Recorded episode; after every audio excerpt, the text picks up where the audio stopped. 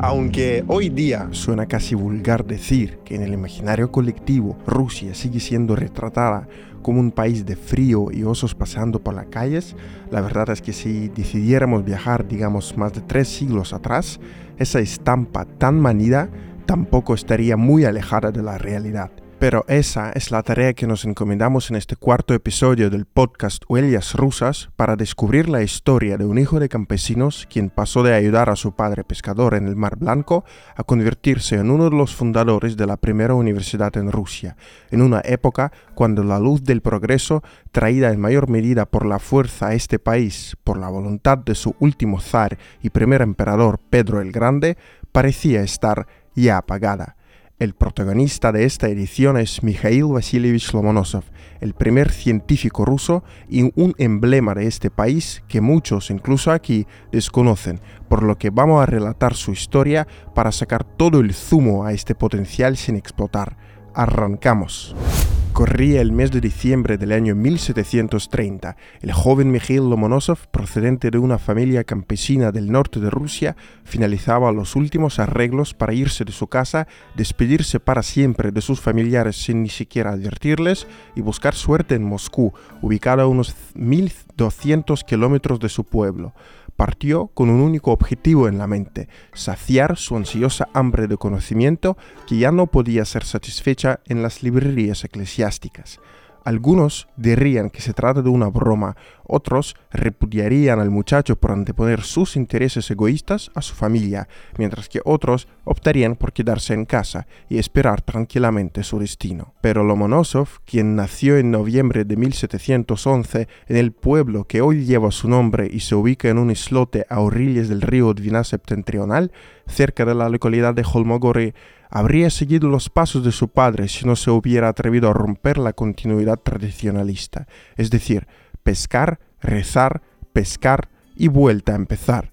Con eso, no quiero decir que la vida campesina de las comunidades que vivían al norte de Rusia fuera aburrida o no tuviera sentido, todo lo contrario, y eso se debe a que, a diferencia de la mayoría de los campesinos que vivían en la parte europea del territorio ruso, la familia de Lomonosov y el resto de las comunidades que habitaban en la tierra norteña llamada Pomoria respiraban un aire de libertad, sin ninguno de los contaminantes que traía consigo la servidumbre. Fue ese espíritu el que le permitiría luego a Lomonosov luchar contra el ambiente inveterado de los peces gordos de la ciencia del imperio ruso, que en aquel entonces estaba infestada de representantes extranjeros, quienes en muchas ocasiones llegaban a este país exclusivamente en busca de provecho económico. Sí, Lomonosov abandonó a su familia, nunca volvió a ver a su padre, con quien acumulaba discordias desde la muerte de su madre y la aparición de una madrastra, tampoco pudo volver a disfrutar de las verdaderas noches blancas que duran desde mediados de mayo hasta finales de julio, ni pisar la tierra donde nació, pero todo eso fue el coste de su deseo de continuar con sus estudios y mirar más allá del horizonte de posibilidades de los que podía gozar un joven campesino en la Rusia del siglo XVIII. Nuestro protagonista tardó unas tres semanas en llegar a Moscú, un trayecto que hoy día dura unas 16 horas en coche, como mínimo. Hacer todo ese recorrido a pie en pleno invierno sería un suicidio y dejar el cadáver de postre para los lobos. Afortunadamente, Lomonosov logró unirse a una caravana de comerciantes de pescado y a mediados de enero ya estaba en la entonces antigua capital rusa. Para poder inscribirse en la Academia Eslava Greco-Latina, considerada como el primer centro de enseñanza superior en el país, Lomonosov tuvo que mentir y falsificar los documentos en los que indicaba que pertenecía a la nobleza. La jefatura de la academia pasó por alto aquella mentira piadosa y cuando se enteró ya era tarde. La estrella de Lomonosov ya irradiaba la suficiente luz como para eclipsar sus incongruencias biográficas. El joven Pamor, nombre con el que se conoce a todos los oriundos de la región natal de Lomonosov, devoró a pasos agigantados el programa educativo de la academia, al pasar los exámenes de los primeros tres cursos en menos de un año. Como siempre suele ocurrir en estos casos, los conocimientos se ampliaban en proporción inversa a la saturación del estómago estudiantil. Pese a las dificultades para ganarse el sustento, Lomonosov logró completar su formación en la academia en cinco años y en 1736 le propusieron trasladarse a la entonces capital, San Petersburgo. Unos meses después le enviaron junto con dos compañeros elegidos como los mejores estudiantes a Europa para aprender física, química, minería y otras materias. No creo que, visto desde hoy, podamos darnos cuenta de lo afortunado que fue Lomonosov. Le repito una vez más que era un campesino condenado a vivir toda su vida al borde de la civilización, pero acabó formándose en Europa. Los que hablan sobre lo lenta que era la movilidad social de aquella época seguramente tienen razón pero excepciones como la de Lomonosov nos hacen creer que con perseverancia se mueven montañas. Solo hay que buscar un punto de apoyo. En Alemania, que en el siglo XVIII seguía dividida en infinitos principados, Lomonosov estudió en la Universidad de Marburg, quizá la más libre en su época. Bajo la jefatura del científico Christian Wolff, nuestro Pomor se entregó de lleno a la minería y otras ciencias naturales, combinándolo con clases de baile y esgrima. Sin embargo, no era un hombre ideal e incluso se permitía el lujo de gastar a diestra y siniestra el dinero enviado por la Academia de Ciencias rusa para irse de juerga. Endeudado y soñolento, Lomonosov a menudo aparecía en las conferencias de Wolf con moritones, fruto de peleas, y con el paso del tiempo el estudiante y sus dos compañeros rusos se ganaron la reputación de ser tipos a los que mejor no acercarse. El aprendizaje en Alemania no fue en cuento de hadas, dado que la obstinación de Lomonosov a menudo le salía por la culata, como le ocurrió en la ciudad de Freiberg, donde no congeniaba con su nuevo profesor, quien le retenía el dinero que le enviaban desde Rusia. Lomonosov incluso intentó huir y volver a su patria a través de Ámsterdam, pero en vez de ello acabó siendo reclutado en el ejército de Prusia, tras quedarse borracho y bajar la guardia. Afortunadamente, el científico logró desertar pocas semanas después. Como pueden imaginar, Lomonosov volvió finalmente a Rusia, pero ahí tampoco pudo evitar los altibajos sentimentales. Ya durante su presencia en Marburg, Mikhail se enamoró de la hija de un cervecero, con la que se casó en 1739 y tuvo una hija. Cuando llegó el tiempo de retornar, Lomonosov prohibió a su mujer escribirle y guardó silencio sobre su matrimonio en los altos gabinetes de la Academia de Ciencias. En contraste con el abandono de su padre, Mikhail se reunió con su familia años después de su partida. Tras instalarse en San Petersburgo en 1742, Lomonosov finalmente pudo olvidarse de la necesidad de contar cada centavo al alcanzar un salario digno. No obstante, se rebeló contra el dominio de los alemanes en la ciencia rusa, muchos de los cuales no dejaban brotar las semillas de los eruditos nacidos en el país y que habían sido atraídos a este imperio invernal por montañas de oro. La cosa a veces incluso llegaba hasta las manos, por lo que Lomonosov era recluido bajo arresto domiciliario en las propias instalaciones de la Academia de Ciencias, donde el viento procedente del río Neva no solo le estropeaba su salud, sino forjó en su conciencia que la mejor respuesta a la injusticia serían trabajos resultados prácticos. A pesar de que su animadversión hacia los extranjeros que venían a Rusia solo por dinero duró hasta el final de su vida, el erudito fue nombrado profesor de química en 1745. De este modo, el hombre de pueblo se convirtió en el primer académico en la Academia de Ciencias del Imperio ruso. Sí, puede sonar irónico, pero hasta entonces la academia solo estaba compuesta por profesores extranjeros. Tres años más tarde, Lomonosov encauzó sus dotes de cabildeo y logró atraer capital estatal para la construcción del primer laboratorio químico de toda Rusia. A diferencia de algunos empresarios que pidan ayuda al Estado al final no cosechan nada, despilfarrando las arcas públicas, nuestro protagonista justificó cada centavo gastado. El laboratorio que contaba con nueve hornos, pasó a ser el lugar donde Lomonosov pasaba la mayoría de su tiempo, experimentando o coloreando vidrio. Entre sus logros científicos más destacados nos detendremos solo en unos pocos, algunos de los cuales pueden parecer obvios hoy en día, pero no olviden que estamos hablando del siglo XVIII.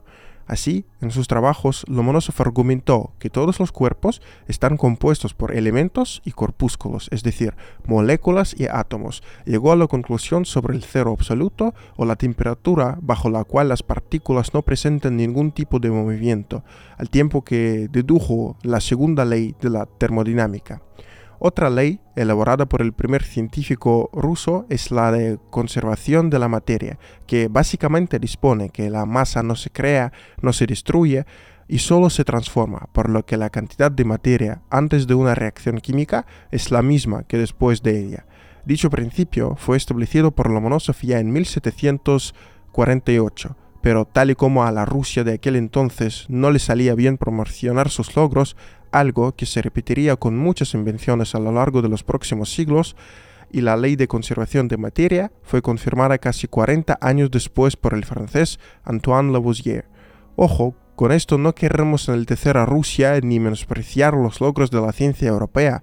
Al fin y al cabo, la ciencia es un campo donde el trabajo conjunto es el engranaje clave para el avance de la humanidad.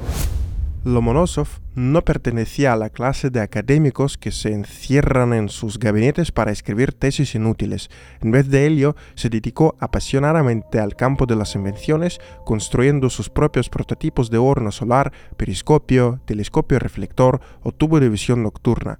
Para realizar observaciones en la atmósfera, el Da Vinci ruso diseñó un aparato que se asemejaba a un helicóptero y descubrió la atmósfera de Venus. Pero los experimentos siempre entrañan riesgos. Así, a finales de julio de 1753, en plena audiencia de la Academia de Ciencias, Lomonosov y su amigo Georg Richmann vieron que una enorme tormenta se acercaba a San Petersburgo, por lo que se apresuraron a ir a sus casas para experimentar con los pararrayos que habían instalado allí. Solo uno de ellos sobrevivió a aquella tormenta. Richman falleció electrocutado por la descarga de un rayo esférico, un fenómeno que incluso hoy tiene poca explicación. Se le veía una mancha cereza en la frente y de sus pies había salido una descarga atronadora hacia las tablas del suelo. Los pies y los dedos eran de color azul el zapato no se quemó, pero estaba roto, describió a Lomonosov el cadáver de su amigo, quizá el primer mártir de los experimentos eléctricos. Aparte de las disciplinas técnicas, Lomonosov también buceó en las profundidades de las humanidades, escribiendo versos, obras teatrales y trabajos para secularizar la gramática de la lengua rusa, que en aquel entonces estaba marcada por muchas improntas de la iglesia que a menudo no eran entendidas por la gente común. El nombre de Lomonosov también da inicio a la lista de las grandes figuras de las letras rusas, tanto por sus obras literarias como por la elaboración de un estilo del idioma ruso muy cercano al contemporáneo. Sin embargo, la fervientemente de nuestro Pomor se percibe más en su lucha contra la teoría normanista promovida por los alemanes, que eran los historiadores oficiales de la corte. Esa teoría postula que el rol central en la aparición del Rus de Kiev, predecesor histórico de Rusia, Ucrania y Bielorrusia, pertenece a los vikingos, porque los eslavos no eran una comunidad lo suficientemente desarrollada como para formar un estado por su propia cuenta. Indignado por esos intentos de representar a los eslavos como un pueblo secundario, Lomonosov defiende que el estado eslavo se formó principalmente como resultado de largos procesos internos, mientras que los escandinavos, si bien fueron invitados por los eslavos, no jugaron un papel clave en el proceso. La llama de aquellos debates siguen sin estar extendidas a día de hoy, pero llegar al fondo del asunto parece imposible, por lo que nos atrevemos a afirmar que la verdad está en el término medio. ¿Recuerdan el laboratorio químico para cuya construcción Lomonosov cabildeó exitosamente? El Elon Musk de su tiempo fue más allá y persuadió a los peces gordos para desembolsar fondos con los que levantar toda una fábrica de coloración de cristal. En la planta, que se erigió con la ayuda de un préstamo estatal sin intereses, trabajaban más de 200 siervos que ayudaron a Lomonosov a llevar a escala industrial algo que empezó como su hobby. En total, unos 50 mosaicos compuestos por trozos de cristal pulidos fueron ensamblados minuciosamente en los talleres de la fábrica. La mayoría de obras se desvaneció en los armarios de la historia, pero unas 20 se conservaron, incluida la composición que retrata la victoria rusa contra el ejército sueco en la batalla de Poltava en 1709 un triunfo que puso fin al dominio del país escandinavo en Europa y se convirtió en uno de los hitos de la historia militar rusa. En enero de 1755, el cabildeo incesante de Lomonosov, combinado con el patrocinio de uno de los favoritos de la emperatriz, Iván Shuvalov, tuvo como resultado la fundación de la primera universidad de Rusia, la Universidad Estatal de Moscú, más conocida por su abreviatura MGU. Su propósito no era enseñar únicamente a los vástagos de la nobleza, sino servir como un verdadero puente de meritocracia que compensaba las injusticias de la sociedad estamental de la época. En sus últimos años de vida, Lomonosov se sintió atraído de vuelta a sus tierras natales, al Pomorie, no, el científico nunca volvió a pisar aquel suelo, pero nunca dejó de pensar en su potencial, teniendo muy presentes los viajes al océano Ártico con su padre. Así, fue uno de los diseñadores teóricos que argumentó la viabilidad de la ruta marítima del norte, que hoy en día representa una de las vías acuáticas con más potencial comercial. La capacidad de los rusos de resistir el frío es un tópico inherente del mito que narran tanto los rusófilos como detractores de este país, pero Lomonosov parece que gastó la mayor parte de su blindaje antifrío durante su primer viaje a Moscú, porque en la primavera de 1765 el científico se resfrió severamente y falleció por neumonía a principios de abril. En una película biográfica filmada en los tiempos de la URSS se narra la historia de un sueño que Lomonosov supuestamente tuvo de vuelta a Rusia tras su estancia en Alemania. Según esos relatos, que se repiten de generación en generación, nuestro Pomor vio en el sueño a su padre, arrojado sin vida a una isla deshabitada del Mar Blanco tras naufragar. Tras volver a San Petersburgo, Lomonosov buscó a pescadores oriundos de Holmogore, les describió con detalles el islote de su sueño y pidió enterrar a su padre. Los pobladores cumplieron la petición. Sí, todo esto puede ser mentira y podría no haber ocurrido nunca. Tampoco entran conjeturas de este tipo en un podcast sobre el primer académico ruso, pero no encontré la mejor forma de expresarles el deseo que tenía Lomonosov por volver a su tierra natal, de donde, por cierto, proviene el narrador de este podcast. Quizá esa historia pueda motivar a algunos a dejarlo todo y comprar billetes rumbo a Holmogore, un lugar que hoy día vive en muchos aspectos a expensas de su estrella, Mikhail Vasilievich Lomonosov. Este Pomor, que nació en un tiempo cuando Europa ya tenía larga lista de académicos, alumbró y despertó a Rusia con rayos de ciencia, provocando una reacción en cadena para el brote de nuevos eruditos nacionales.